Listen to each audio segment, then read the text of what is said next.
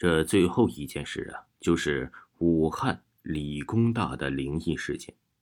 同样是学校，同样是湖，武汉理工大学建湖校区的灵异事件却与中南财经政法大学是大不相同。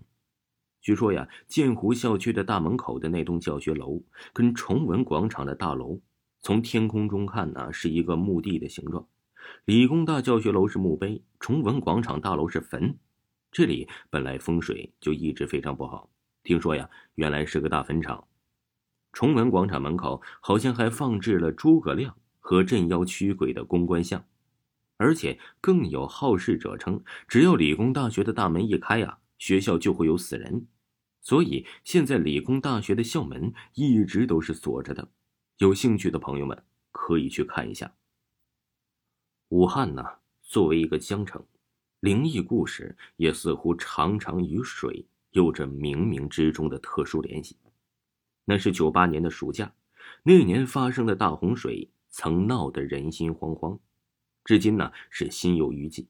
那时候啊，都是整天整夜的下大雨，而不寻常的天气总预示着寻常之事的发生。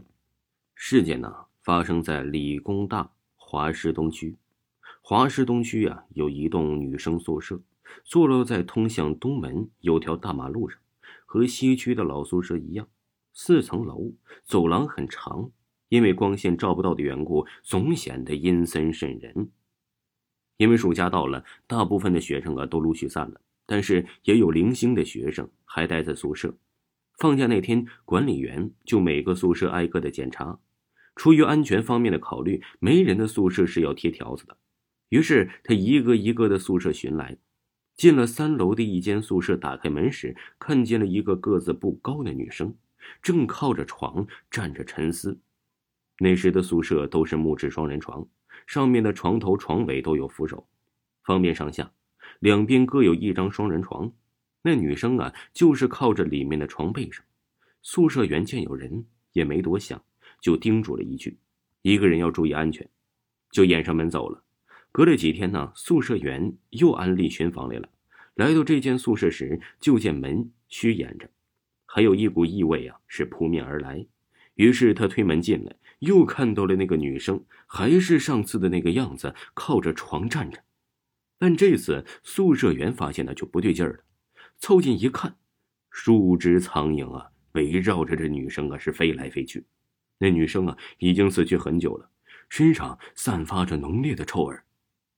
事后调查时，据说这个女生和男生分手，想不开，于是啊，哎，少数自杀事件对于一个学校来说，并不是很难让人感到奇怪，几乎每个学校都有过几起这样的例子。而这件事情之所以如此轰动，是因为那诡异的自杀方法。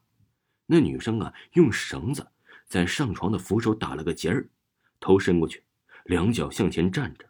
身体后坠，就这样自尽了。再后来，许是有关学校影响的原因，那宿舍就拆了，又在原址上重新修建了新宿舍。现在啊，气派多了。听众朋友，这个武汉的真实灵异事件就给您播讲在这儿了。如果您喜欢维华讲的鬼故事，那就希望您点个赞，关注一下再走吧。精彩稍后给您带来。